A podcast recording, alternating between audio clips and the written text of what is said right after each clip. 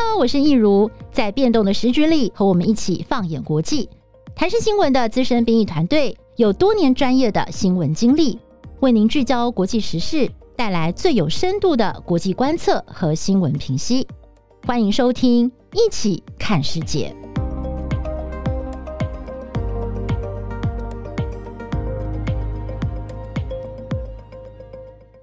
Hello，大家好，我是易如，欢迎收听这次的一起看世界 Podcast。那我们今天呢，请到的是我们国际新闻中心的资深编译，同时也是我们一起看世界的制作人信安哥。嗨，信安哥，你好。嗨，易如好，各位听众朋友，大家好，好久不见了。对啊，真的是有一阵子了耶。嗯，那今天信安哥呢，要来跟我们聊一个我觉得是最近非常热的一个话题哦，就是跟韩战有关。最近在中国大陆有一部很热的电影，叫做。长津湖嘛，那这个长津湖呢，是作为中共建立一百周年的贺礼片之一啦。那么被中国的官方称为是一个这个战争史诗巨片哦。那这个片子听说在中国大陆的票房啊，就是非常的好。那它即它也要在这个港澳上映，不过听说在台湾这边还在审片哦。就是这个我哎，我方是蛮谨慎，就是以对的。所以到底能不能在台湾看到呢？那可能要。看之后这个审片的结果，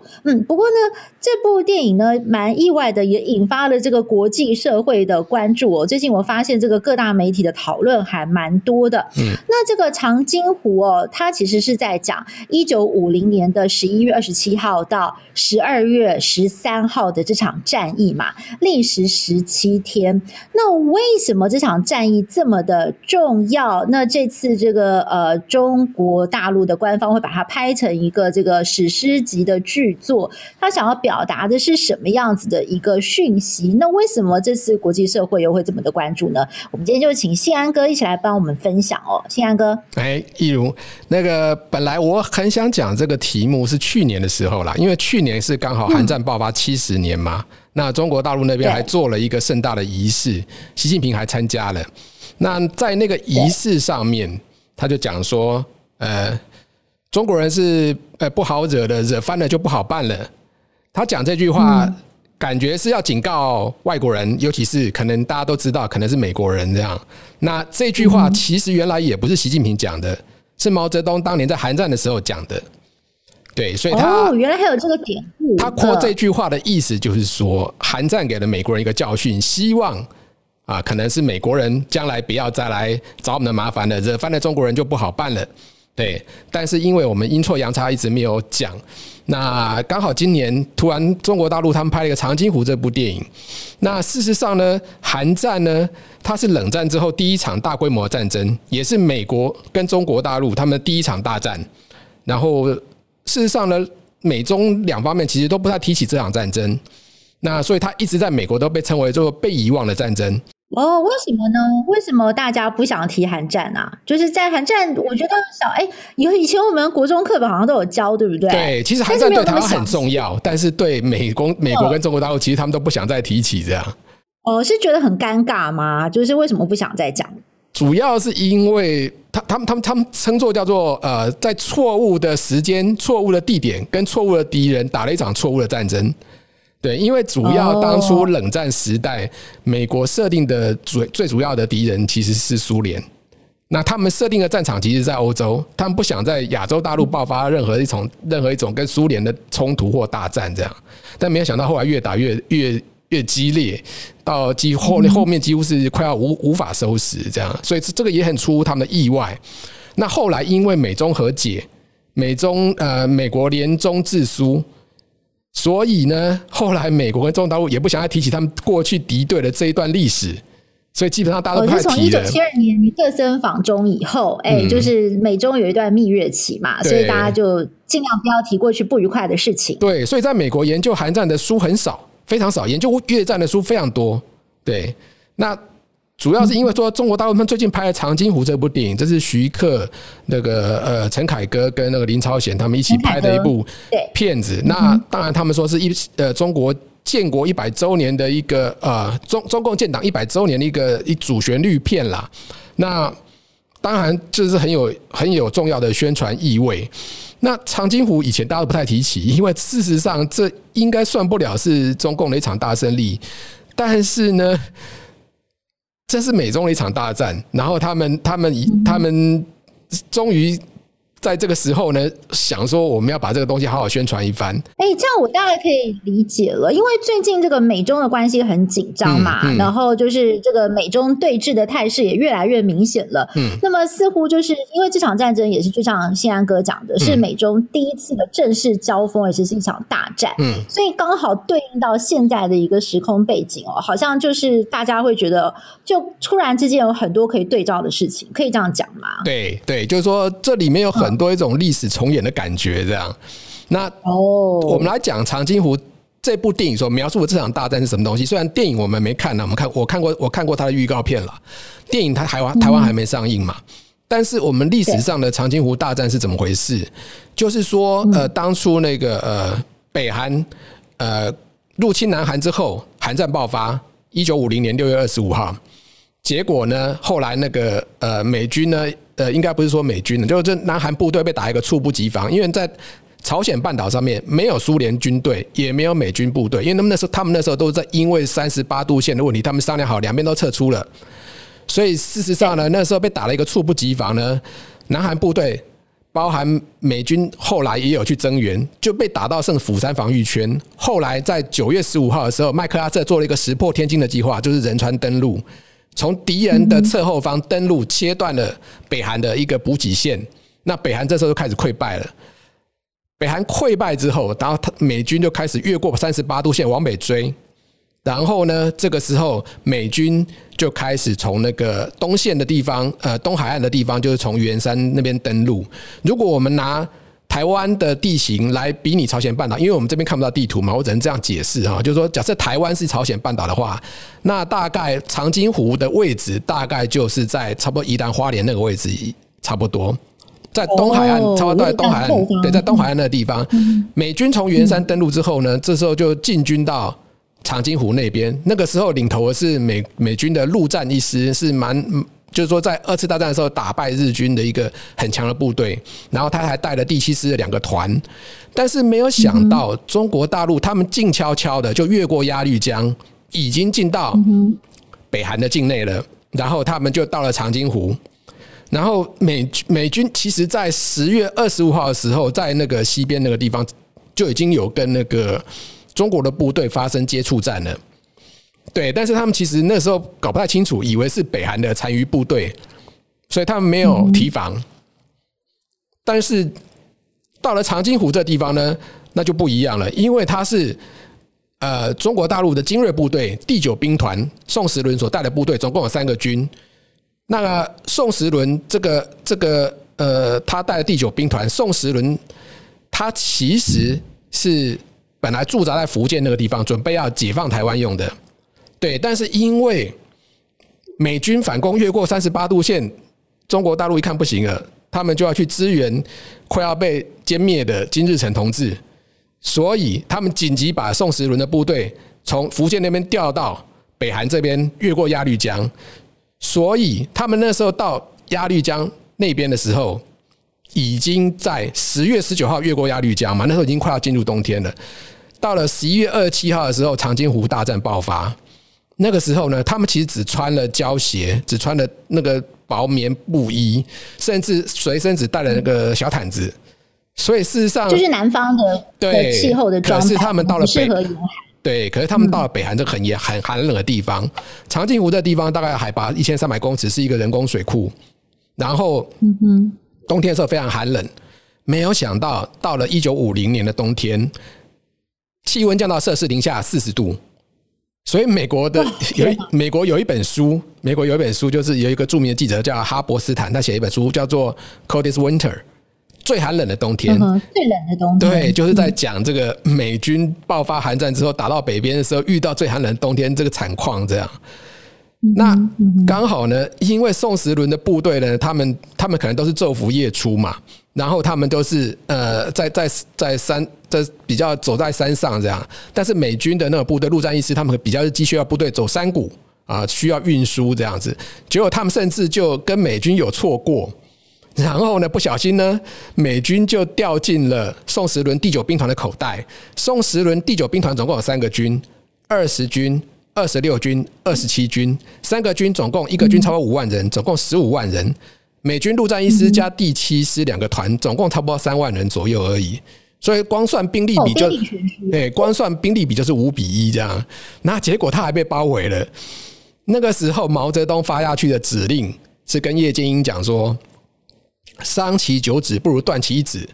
等于是说我一定要彻底歼灭他了，打一场大胜仗给美国人看，我们中国人终于站起来了。这个时候战争爆发了，战争爆发的时候，因为天气太寒冷了，然后那个那个连那个长津湖的那个湖面都冻结起来了，这样，然后呢，美军被打了一个猝不及防，没有想到漫山遍野都是部队杀出来，他们他没想到中国部队已经越过边境来了，他们用机枪扫都扫不完，这样子，那战况非常之惨烈，美军整整陆战一师被包围了十天，最后他们突围出来了。那因为美军人数太少啊，五比一的比例太少了，这样子，然后他们就往后面溃退。但是呢，美军基本上没有溃败，然后他们只是他们是一直组织的那个反击撤退、反击撤退这样，然后就一直退退退退到新南港那边去。那中国部队就在后面追击。但是事实上，因为美军他们是比较机械化部队，他们他们的那个武器也比较好。中国大陆可能都是呃。类似类似就是说一些步枪，然后一些一些什么顶顶多迫击炮而已这样，所以呢，他们被美军哈打的死伤也非常惨重，尤其甚至因为天气非常寒冷，当初准备要伏击的时候，然后他们部队啊就趴在那边不能动，等了一个晚上就就冻死在那里了，所以才会电影里面讲的所谓的冰雕连。那哦，这段就是电电影里面也有演到，对对对，就是那个惨。就大家就变成雕像了，整个连都变雕像了，而且还不止一个连，是三个连，只有两个人生还。对，所以那战争是非常凄惨的。那毛泽东他的主意是想要歼灭这个部队，没有想到陆战一师跑掉了，他们逃到那个往南，逃到新南港那个地方。新南港那边有个特遣舰队，那准备要把这些人接走，但本来只是想要接走美军的部队，没有想到他们还要接走南韩两军两两两个师的部队。还有北韩还有十万个难民逃到这里来了。哦，难民也跟着一起撤出来。对对，那美军一看傻眼了，我本来只是要接部队，结果连难民还有十万个难民来，那只好那舰队司令讲说，那我们把那个装备算了，不要丢掉了，只接人这样子。然后就有一艘船接了一万四千人，几乎是破纪录。哦，对，然后哦原来是这样。比较有趣的是说，那个难民的其中有现任的。南韩总统文在寅他的父母，对，哦，他的父母也是在那场长津湖战役的撤退潮当中撤出来的人，对对，然后他们就从那边撤退了，然后就整个接走接到南方的釜山那边去，然后那个甚至到最后还有因为人太多，还送到巨济岛，像那个文在寅他是在巨济岛出生的。对，所以后来呢，文在寅他二零一七年访问美国的时候，他曾经到那个陆战队的博物馆去向那个长津湖的纪念碑献花。因为如果没有美军当初把他们撤走的话，他们就今天不是一个南韩的自由国民了。这样，然后他也不会当南韩的总统，对，他也当不了南韩的总统。哦，原来是这样。嗯、我就说，我想讲的是，我想到哦，就是好像在今年稍早，这个南韩总统文在寅去访问美国的时候啊，他还有一张跟这个呃。拜登还有那个韩战老兵的合照，嗯，然后那个时候南韩国内就批评说：“哎，你这个文在寅怎么可以蹲，就是有点半蹲半跪在最前排拍照，有没有？就觉得说啊，你一个韩国总统啊，怎么可以就是在这个呃韩战的这些老兵前面，就是大家照相的时候，你就是采取一个比较蹲下来的姿态。但后来就是有媒体分析说，其实呃文在寅对这些韩战时候的老兵是很感念的哦，原来是有这一段故事。”对，因为没有美军的话，嗯、基本上南韩应该也打不回去啦，就是至至少可能搞早就被北韩给统一了这样。对，了解。嗯，那其实我还蛮好奇的哦，就是说，其实这场战争呢，双方的这个死伤都是蛮惨重，也是很激烈。那其实也。真的你，你你能怎么去解释到底是谁输谁赢？那当然，我们知道说，在这个长津湖这部电影当中，呃，中国大陆就把它定调为说，这是一个反转韩战的关键，因为当时麦克阿瑟将军发下豪语哦，就说在一九五零年的 Christmas，我就要让我们的美国大兵可以回家过耶诞节了。嗯，就没有想到呢，就是因为这个长津湖之役的逆转，嗯，让他们这个韩战陷入了苦战哦，又再往后拖了三年的。的时间。那呃，可是当然了，就西方的社会说，哎，我们没有败啊，我们是转进，对不对？我们撤退，保全了我的兵力，然后后来又是再继续的奋战下去，所以就是变成说，双方都有不同的立场来解读这场战争，对不对？对，这场战事，因为这场战争实在太痛苦了，就是说双方死伤很惨烈，这样、嗯、就到最后打到后来变僵持在三十八度线那边，嗯、大家都推进不了，然后他只能在那边互相残杀，嗯、所以到最后只好在一九五三年的时候都签了停战协定，因为谁都推进不了。哦、对，所以大家说美国人形容这叫 die for a tie，就是说你为了平手，大家死在那里这样。Die for a tie，所以事实上大家死没有意义的，大家一寸土地都没有拿到，就死了那么多人。美军死了三万七千人，然后中国大陆的人民志愿军，他们说他们自己说了，一一开始统计是说死了十万人，习近平说死了十九点七万人，邓小平跟康生说死了四十万人，但事实上美国方面统计可能认为死了一百万人。那南韩跟北韩那边就不用讲了，都死都死上百万人以上了。对，所以是非常惨烈的战争，就是无辜的平民啦。对对。对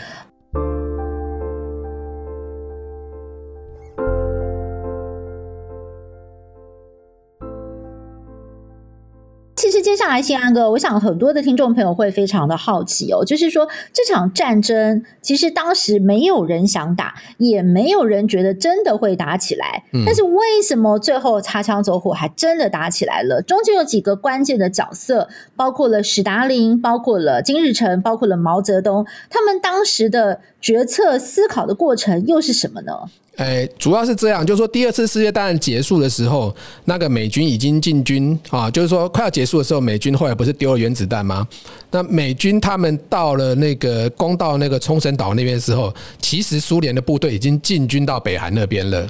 那美军这一看吓一跳，苏联苏联进军太快了，那万一整个朝鲜半岛都被他拿走怎么办？美国国务院就跟他们商量说，这样子啦，我们来画个三十八度线，这样子。我们来画个三十八度线，那北你都停在三十八度线那边，然后我们呢，我们就要管三十八度线以南。那没有想到史达林他就答应了，因为事实上史达林他们占了便宜，怎么没有继续进军呢？可是史达林他想的是另外一个东西，他想的说三十八度线我要再往东画，画到日本去，所以就不止北韩喽。我还可以到北海道哦，因为三十八度线以北还可以延伸跨海。对，所以斯大林想的时候，我连北海道一起拿，这样，就美国那边就坚决坚决拒绝，麦克阿瑟他们拒绝这样，就到最后斯大林他也是摸摸鼻子，好，我们三十八度线就三十八度线这样子。然后呢，美国就在南韩那边扶持了一个李承晚政权啊，他们准备要选举。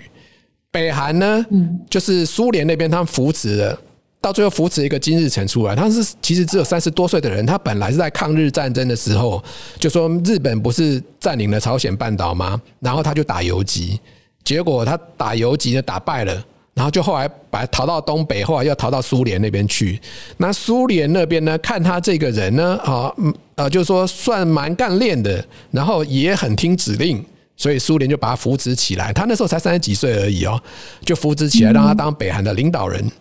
但是呢，金日成跟李承晚这两个人其实都很有野心，他们都想要统一南北韩。对，可是问题是说呢，他们背后的苏联跟美国都不想再发生冲突了，因为第二次世界大战结束之后，美国有原子弹，然后在一九四九年八月的时候，苏联也引爆了原子弹，所以两边都有原子弹了，两边都不想在朝鲜半岛这个在他们认为是次要的地方发生。大战，毁灭性的战，对，所以他们都说你们都不要动，你们都不要动，不要乱来这样子。但是呢，就是说也因此呢，美国给李承晚的部队都只有轻装而已，就是没有重装备，就是步枪什么的那小轻轻装备而已。反而是北韩那时候经济状况还很还蛮好的，北韩的经济状况比南韩好，因为南韩又是议会选举，又是暗杀，又是攻潮，又是那个什么呃，等等于说共产党抗议一大堆，很混乱。北韩呢，就是呃。苏联跟金日成他们说话，一个人话说了算，所以北韩没什么动乱，他们经济很好，然后呢，他也获得苏联的那个军备资源，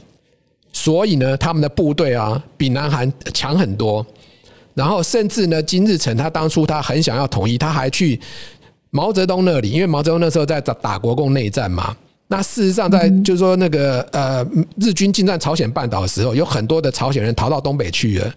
这些人到后来，很多人跟着共产党打游击，后来加入了那个国共内战的时候，就加入了共产党方向方面那边。所以那个金日成他派了政治部主任去那边的时候，毛泽东还说：“我给你两个师，都是朝鲜人的部队，是林彪那边的东北的朝鲜的部队，两个师给你，还给你配装备。”所以金日成他就有骨干部队了。那但是呢，一九四九年的时候，呃，美军跟苏联的部队都已经撤出了。一九四九年六月的时候，美军撤出。一开始是一九四八年底的时候，苏联先撤出。那美军一看，我好像也不好意思在这边待下去，我就撤出。金日成就开始动脑筋，他想说，我想要统一啊！你看隔壁中国大陆那个毛泽东那边打得虎虎生风，都快统一中国了。那我也要展一展威风啊！我也要统一朝鲜半岛啊，帮共产主义打打一场先锋战。但是呢，因为那个斯大林跟毛泽东啊都不想再多多惹事了，这个时候。他们都压着金日成说：“你不要去乱来，这样子。”那他叫他不要。对，斯大林，斯大林的电报给金日成都讲说：“啊，你就试试看和平统一好了，你就让你的那个呃劳动党的，比如共产党的那个共产分子，在那个南韩那边啊，发动一些工潮或什么之类的啊，想办法。”大家试试看能不能和平统一，这样你不要惹惹是生非，除非李承晚打过来，你才可以反击回去。那金日成就很苦恼啊，李承晚老打不过来，老不打过来，那我怎么办呢？那我就没办法统一朝鲜半岛，没办法统统一朝鲜半岛啊。然后就这个事情，就一九四九年的时候一直压着，一直压着。然后，到了。呃，关键到了一九五零年的一月份，美国当时的国务卿艾奇艾奇逊，对不对？对，他做了一个宣誓，呃，彻底的改变了当时的这个两韩的这个平衡。对，这个要邀请天安哥来跟我们讲讲这个其中的这个玄妙之处了。为什么就是他的这个呃这个宣誓当中，他的这个声明会引起这种轩然大波？主要是说，美国当时看远东的情势，主要看中国大陆，因为那时候国共内战，就是国民政府兵败如山倒嘛，逃到台湾来这样。然后美国那个时候的政策是主，他们叫做等待尘埃落定，也就是说，他们认定国民政府大概不行了。大概就是中国就就是作为统一整个中国大陆，甚至攻下台湾这样，所以因为那个时候国民政府已经撤到台湾了，对，已经撤到台湾了。那他们认为说，其实这个国民政府败局已定，所以他们叫做等待尘埃落定，就是看中国政府建立之后，我们怎么样跟他们建立关系，怎么来收拾这个残局。所以在艾奇逊他在一九五零年一月十二号的时候。他在全那个全国记者俱乐部，他讲了一段话，发表一个演讲。他说：“美国在远东的防御线，北从阿留申群岛，再来到日本，再来到冲绳，再到菲律宾，我们的防御线就是这里。那我们眼尖的观眼尖的听众呢，大概一听，大概听到好像有有几个地方不见了这样子。”我想对，对，这样听下来，韩国不见了，台湾也不见了。对，就是说他讲这一段话，结果呢，韩国不在他们防御范围之内，因为他们认为韩国地形多山，根本不适合美军作战，那也不是美国的核心利益，所以我们守住日本就好。台湾呢，因为他们要等待尘埃落定，所以台湾呢，我们也不要惹事，所以在那个呃。一月五号的时候，其实杜鲁门就已经发表了那个所谓的福尔摩沙问题的一个宣言，就讲说我们不介入台湾的问题，就是说现在台湾就是中国内战问题，我们不管，就是说你们到最后自己去解决这样子。所以等于说那个时候，等于说有点要放弃台湾了。但是呢，这个时候呢，因为艾奇逊讲了这段话，那史达林他耳朵就很尖啊，想说哎。难道这个南韩不在防御范围之内吗？那因为金日成同志一天到晚来烦我，他说他想要统一南韩，结果后来本来金日成打电报回去，那个史大林都没回，他突然在一月三十号的时候回了个电报说：金日成同志，你想要的我同意了，但是请你要来莫斯科跟我跟我商谈商谈一下。结果那个金日成很高兴，他可是。事实上，在那个时候，毛泽东他也在莫斯科。毛泽东事实上一九四九年十二月十六号的时候就去了莫去了莫斯科，他是这是他第一次去莫斯科，他想要跟史达林商讨中苏友好同盟互助条约的问题。对，那事实上一九四五年的时候，国民政府有跟那个苏联签了一个中苏友好呃同盟条约。互助条约对同盟条约对中苏友好同盟条约。那个时候呢，国民政府就说让那个外蒙古独立等等，还有那个呃。旅顺港、旅顺军港，它那个中苏共管三十年啊。大连是自由港啊，然后长春铁路是中苏共管三十年，所以那个时候是有一个中苏友好同盟约条约在那里的。但是毛泽东去呢，那时候被批说那个是丧权辱国嘛？我记得之前就是好像在历史课本里面有念到这件事情。对，对但毛泽东去，他们就想说，以后以前那个一九四九。他们在一九四九年十月一号建国的时候，他们就宣称说，那个以前中华民国那个条约我们都不继承，对，我们要打扫干净房子再迎接贵宾，意思就是说以前那些我们都不接受了，我们要重新跟各国来谈条件。然后他去苏联也是要跟那个史达林谈新的中苏同盟条约。然后那个，然后这个时候其实那个因为金日成他一直想要统一嘛，然后结果。毛泽东见到史达林，他第一句话他就问史达林说：“史达林同志，你认为和平可以维持多久？”那史达林就说：“我认为十年、十五年没问题呀。”这个时候，史达林还开了一个玩笑说：“只要金日成同志不打，还有你不打，我觉得应该二十年都没问题吧？因为那个时候国共内战还打得很热，这样子啊，所以他那开他那时候开了这一个这样一个玩笑。”但事实上，他那时候想要谈那个中苏同盟条约，这时候美国就紧张了，因为美国的想法是说，我想要联中制苏。那虽然就即使说，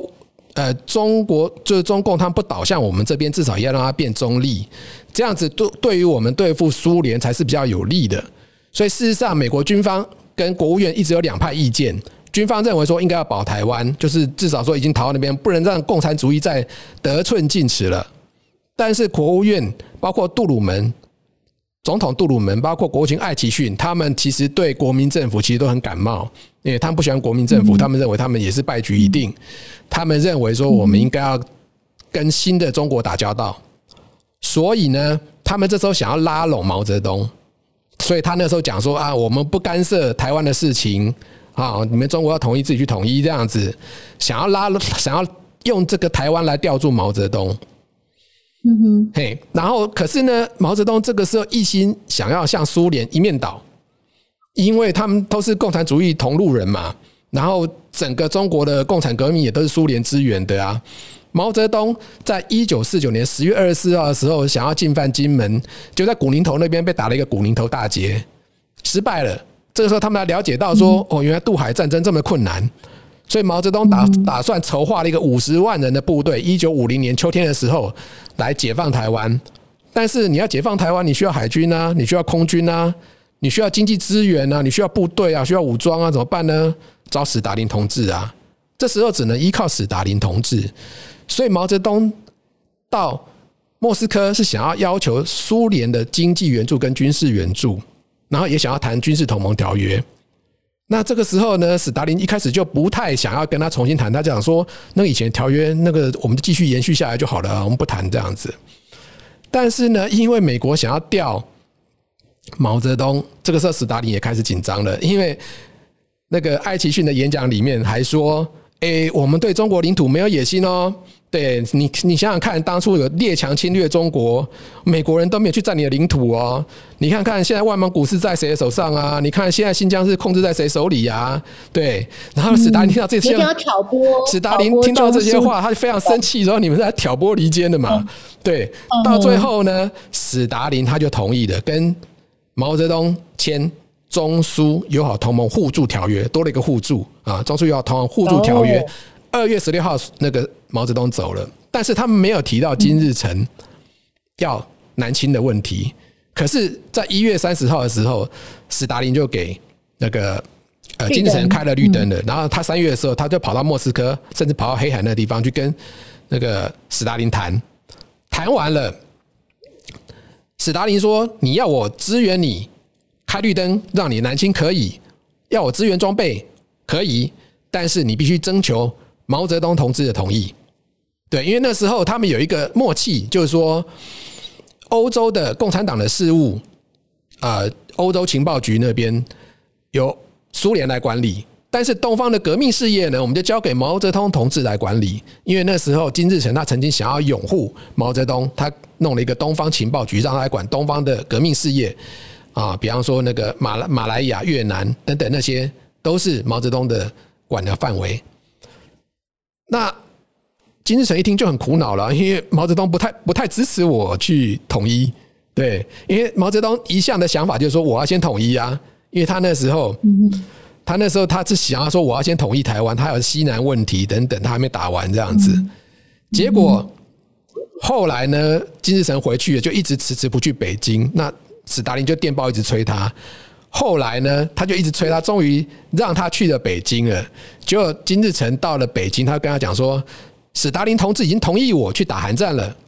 毛泽东一听说没有啊，我去毛我去莫斯科的时候，史达林同志没有这样跟我讲啊。然后他们讲说。是后来他才去了莫斯科这样子，毛泽东一听大惊，他赶快打叫那个周恩来打电报去，叫周恩来透过那个苏联大使打电报去问毛那史达林是怎么回事。那史达林他当然也很老奸巨猾，他讲说是这样子啦，我虽然同意了金日成同志，但是我有跟他讲哦，他要去南侵呢，他要去统一，一定要经过毛泽东同志你的同意，所以最后决定权在你啊。这毛毛泽东听了就很难办，你知道，因为。他很想要统一台湾，可是史达林同志这个时候又说要让金日成先去统一南韩，所以他这个时候只好说：“好吧，那金日成同志，我们让你先去统一南韩，我们这个统一台湾事情就暂时搁下，这样你要人还是要枪啊？这样子。”金日成同志就讲说。诶，毛泽东同志，其实我们有人有枪了，这样子其实应该都没有问题的。我们这我们就自己就可以办到，这样他就扬长而去。毛泽东听了就很生气，这样子，你为了你们要统一，然后让我把台湾割下来，然后你们还还还一副大言不惭，好像你们就可以搞定这样子。结果呢，二月十六号那个时候，就是中苏同盟条约签订之后，美国一想没没戏了，因为我本来想要拉着中国，没有办法了。结果他们现在是共产主义。苏联跟中国大陆，他们已经连成一气了。因为本来在欧洲冷战的情势已经很紧张了，有希腊内战，有土耳其的问题，还有一九四八年的柏林危机。对，本来在欧洲已经情势很紧张了，但没有想到现在毛泽东又向苏联一面倒，所以到了四月的时候，美国就公布了一个国安会六十八号文件。六十八号文件的主旨就跟以前不一样了，因为本来杜鲁门跟艾奇逊他们都想着是要拉着中国的，想要放弃蒋介石这样。但是六十八号的文件就是说，现在共产主义在欧洲跟亚洲大陆已经连成一气了。现在美国的策略就是说，只要他在任何地方有突出、有有突破，我们都必须在那个地方顶回去，不管那个地方是在朝鲜，或者是在台湾，或者是在越南。哪边有突破，我们就得顶回去。这已经是一个亚洲的全面围堵策略了，所以美国策略已经变了。然后到了那个韩战爆发，这个时候呢，一开始那个金日成他们的部队势如破竹，因为他们一开始是偷袭嘛，因为一开始大家搞不清楚是谁打谁，因为即使韩战这个事情大家研究都不清楚。就是说，到了到十几二十年前，还有甚至还有美国的学者说，这是李承晚的部队先偷袭，后来才搞清楚是金日成他们弄了七呃呃七个师的部队，还外加一个装甲旅往南十万人入侵，还是苏联人做的一个，三天打下汉城。对，苏联人做了作战计划，结果他们三天打下汉城，一个月就把那个南韩部队逼到剩釜山一个包围圈，眼看就快被歼灭了，是因为呃麦克阿瑟。他这个时候赶快派部队增援，然后再去从日本过来。对对对，因为事实上日本那时候只有四个师而已，这样他们后来紧急增援，然后呢从仁川登陆，才把局势扭转回来。他们在往往北打过三十八度线，那这个时候打过三十八度线麻烦了，因为呢中国大陆本来比较不担心，本来想说金日成同志可以统一了，没有想到这个时候局势逆转了，怎么办？美国参战。对，这个时候毛泽东想说。中国要不要参战？这样子，那事实上之前，周恩来就有透过那个呃印度驻中国大使发出警告说，中国有可能会参战哦，美国越过三十八度线，中国有可能会参战哦。但是美国那时候没有把这个话听进去，因为印度那时候比较也偏共产主义，比较偏左派一点这样子，所以美国那时候没有听进去这个这个话这样子。结果到了因因为金日成被已经快被打到鸭绿江边了这样子，然后这时候他们想要怎么办？金日成快被歼灭了。十月一号的时候，那个那个时候那个就来求救这样。那那个时候，呃，毛泽东他们就在那个中南海那边开会，想说我们到底要不要参战这样子。那事实上呢，在中南海，他们的他们的高级军官等等这些，呃，这这些高级将领等等，他们都说我们不要参战，对他们都反对，因为美国太强了嘛。我们我们大我们大家都知，我们打打国民政府还行，我们去打美国人恐怕不行吧？这样子一定会被打得很惨吧？对。然后其中比如说像是呃。打仗很有经验的，呃，那个林彪，他是四野的部队，他他从东北一直打到海南岛，他就讲说，我觉得我们不要去打，那是人家的事情，就是说我们不要为人家几百万人，然后我们毁了中华中中华人民共和国的五亿人的一个国家这样子，我们不要这样这么做这样。那林彪说，我认为美国人不会越过鸭绿江。因为那时候大家开始担心嘛，《长津湖》电影里面是这样子，就是说《长津湖》电影里面的毛泽东他是说啊，越过三八线，那越不越过鸭绿江啊？他意思是说，美国会一路从三十八度线一路打过鸭绿江往东北打这样子，那是毛泽东的讲法。但是林彪的判断，他是认为说，美国其实只是。打到鸭绿江，韩国统一结束就就结束了，他不会打到中国来。他说，如果美国要介入的话，在国共内战后期早就介入了，不会到现在了还要打到中国大陆来。然后他之前也释放了很多讯息，就是说，只要中国不参，只要中国不打不打那个韩战的话，那我们可能美国会跟中国建交。对，那但是因为毛泽东他一门心思都是反美这样子，他反美反帝这样子，所以毛泽东他不信这一套这样子。然后呢，因为其实大家都反对，那毛泽东也没办法，暂时先搁下，他就叫了那个从西北那边叫来的彭德怀。彭德怀是一野的司令，这样子，第一野战军的司令。那大家他来到那个中南海那边一看，大家都不讲话，这样他想说这气氛很怪，这样子。后来才听说是因为为了要不要出兵朝鲜的问题。然后呢，其实大家都反对。那彭德怀心想，那叫我来，那意思就是要支持毛泽东嘛，不然干嘛叫我来这样子？在后来，那个那彭德怀在北京饭店那晚上睡不着，这样在沙发床上睡不着，还躺到地上去，然后他躺想了一夜，第二天来，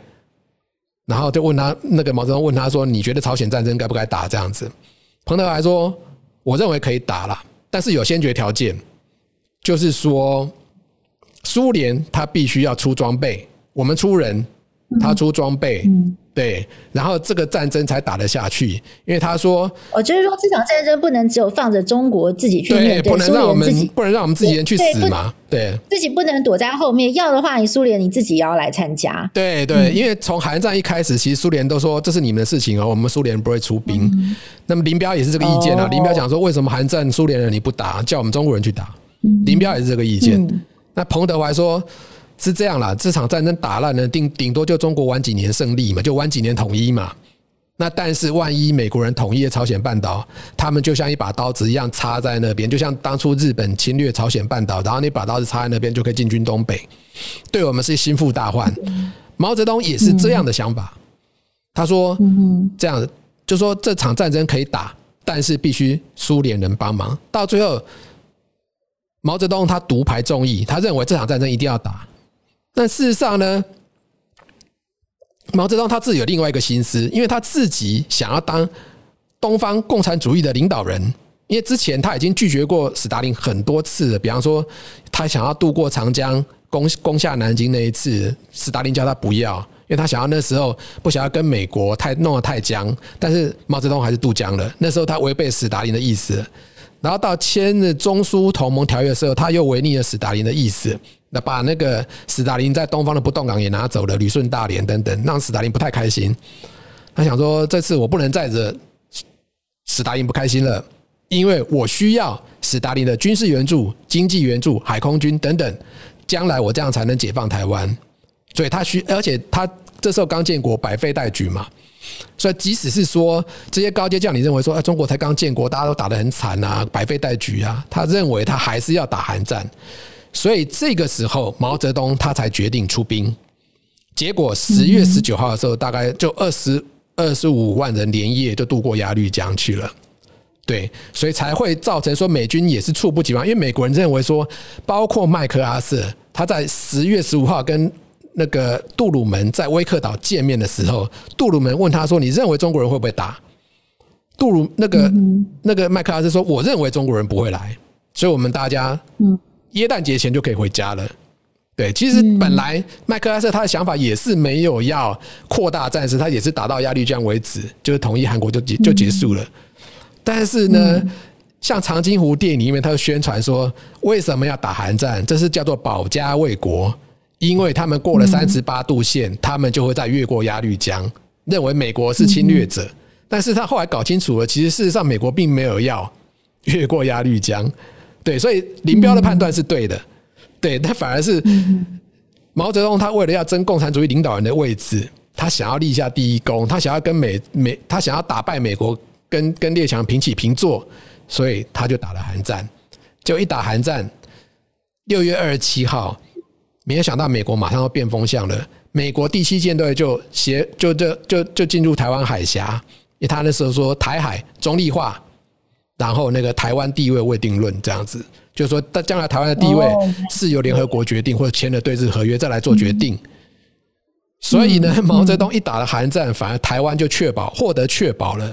是这样的一个结果，所以就是为什么大家一直讲说韩战对台湾很重要，对的原因是在这。如果没有韩韩战的爆发，那可能就是台呃台湾可能真的就是会被美国放弃。但是也就是因为韩战的爆发，台湾的状况就是转危为安。对，可以这样讲。那其实当初像那个麦克阿瑟，他其实往往北打，但因为因为共军把他也逼回三十八度线这样。那麦克阿瑟很生气，那其实他是想要打胜这一场仗的，但是他被被华盛顿绑手绑脚。他那个时候，对，因为其实听说他那个时候要用，他甚至已经气到想要用原子弹，对，去打这场战争，要去轰炸这个中国大陆。结果被杜鲁门知道了之后，杜鲁门就震怒，因为杜鲁门当时也是他下令哦，就是投下两颗原子弹去炸日本的广岛跟长崎，所以他知道了这个威力，对，非常的恐怖，再加上说。杜鲁门最不想的就是说，我又要再打一次，就是原子弹大战，因为这可能就会直接导致人类的毁灭哦。所以是因为这样子，后来他把麦克阿瑟解职了吗？是因为这件事吗？对，主要是因为说，连英国、法国他们也反对，因为英国跟法国他们也在亚洲有人质，嗯、英国在亚洲有香港，嗯、然后那个那个法国在亚洲有印度支那，就是越南。对，所以他们是等于说要看着那个中国的脸色这样子，所以他们不希望东方爆发这种诶所谓的毁灭性毁灭性战争，而且这个东西可能会波到波及到欧洲。就是说，万一，所以那时候英国的首相艾德里还跑去华盛顿去劝那个杜鲁门，因为杜鲁门那时候就是说有有暗示说有可能要授权前线的那个指挥官可以使用原子弹。艾德里一听吓到了，赶快到华盛顿去劝他说不可以这样子。对，那也因为说，呃，麦克阿瑟曾经说有申请说要在那个那个呃鸭绿江边那整条线那边。呃，投下了二十几颗至三十几颗的原子弹，甚至到东北那边去建立一个辐射带，让中国军队无法入侵这样子。所以，嗯，可是这个想法可能真的太疯狂了。就就杜鲁门，杜鲁门来想，他真的是会疯。杜鲁门认为说，哦，我们只是叫你这样打个寒战，不是叫你打个世界大战这样子。所以那个时候，他赶快就只好说，因为那时候其实麦克阿瑟声望很高，他四月十一号凌晨一点。他开记者会说要把麦克阿瑟解职，麦克阿瑟也是看也是看电视才知道这样子，然后那个他那个时候就就是他就是在电视上被辞职就对了，对对对，然后对他的老板辞职，他的侍从官跑来跟他讲说老老板是这么回事这样，然后麦麦克阿瑟不讲话，他就跟他太太说珍妮我们要回家了这样子，然后他们后来回来，可是他们回来之后在旧金山。在纽约都有盛大的游行欢迎他，对，在纽约听说有七百我有有有有有有几十万人、上百万人这样去去欢迎他，那那盛况空前这样子。然后呢，他不是后来还被邀请到国会演讲吗？讲了一个著名的什么“老兵不死，只是凋零”。对，主要是那个杜那个麦克阿瑟声望太高了，这样子。那嗯，杜鲁门因为。因为 fire 掉麦克阿瑟，然后他也是反正声望很低啊，然后对那个时候你民调说支持麦克阿瑟大概百分之六十九这样，支持那个、嗯、支持那个杜鲁门只有百分之二十八，所以那时候杜鲁门很惨，他也付出代价这样。然后到一九五二年的时候，他就没有没没有选总统这样子，对，然后就没有再连任了。最后是艾森豪胜出这样，所以但因为也因为杜鲁门任内，中国大陆也丢掉了这样子，所以总而言之，他那个时候。就因为这样子就没有办法再继续了，这样对。了解哇，所以这这 pretty much 就基本上是整个韩战爆发的始末，还有这几个关键领导人内心的转折，跟他们的这个策略思维，以及为什么台湾在这场韩战的爆发意外的哦，就是这个转危为安。对，哇，那今天真的是很谢谢这个宪安哥跟我们的讲解。其实宪安哥我蛮好奇的，如果说我们要为这个这个这场韩战爆发的这个折冲的过程当中，我们来下一个小小的结论，就是说后。是的，我们去听到这场历史故事，可以从中学到什么，或者是得到什么样的教训？呃，你会觉得是什么呢？我认为就是说，贺祖，就是说你一定要画好你的红线，就是说你什么东西是清清楚楚的，嗯、这个东西只要你一踩过来，嗯、绝对会发生什么事情。那当初呢，美国就是红线没有画好，嗯、就是说后来当然后来历史学家也都讲说，可能是艾奇逊那个事情，在那个韩战那地方，他就给了错误的讯息给。苏联给那个北韩，结果才因此爆发了一场他们不想要的战争，就在错误的时间、错误的地点打一场错误的战争，而且还闹了这么大这样子。所以我认为说，应该是发在那个发出贺主的讯息的时候，必须要十分的清楚，表示哪些东西是绝对不能越过的这样子。嗯，了解。所以，其实我们现在把时间拉到现在，看到这个美中之间两强的抗衡哦。嗯、那当然，这个过程当中充满了很多的紧张跟对峙，但是其实这个过程当中看到，其实两国也是。努力的希望能够重建他们的沟通管道，因为双方都是不希望能够发生像这样子的误判的情况。因为现在大家手上的武器都非常的先进，如果真的发生了什么样的擦枪走火，可能这个后果会不一发不可收拾。嗯，所以我觉得现在就是人类面临到的，就是当你手中的这个武器越来越厉害，其实。真的是有那种不能打的压力，也越来越大了。嗯嗯嗯。OK，好，那我们今天真的非常谢谢新安哥跟我们分享，就是这个韩战这场被遗忘的战争，也是我觉得在台湾我们很少会去关注的事情哦，就是它的来龙去脉，以及这个从这场战争的这个当中呢，大家可以学到什么样的省思。对，那也欢迎大家，就是我们，因为我们现在在这个时间上有些调整哦，我们一起看世界呢是改到每个星期天的晚上十点钟，台视新闻台跟大家见面，欢迎大家准时收看。那我们就下次再见喽，拜拜，拜拜。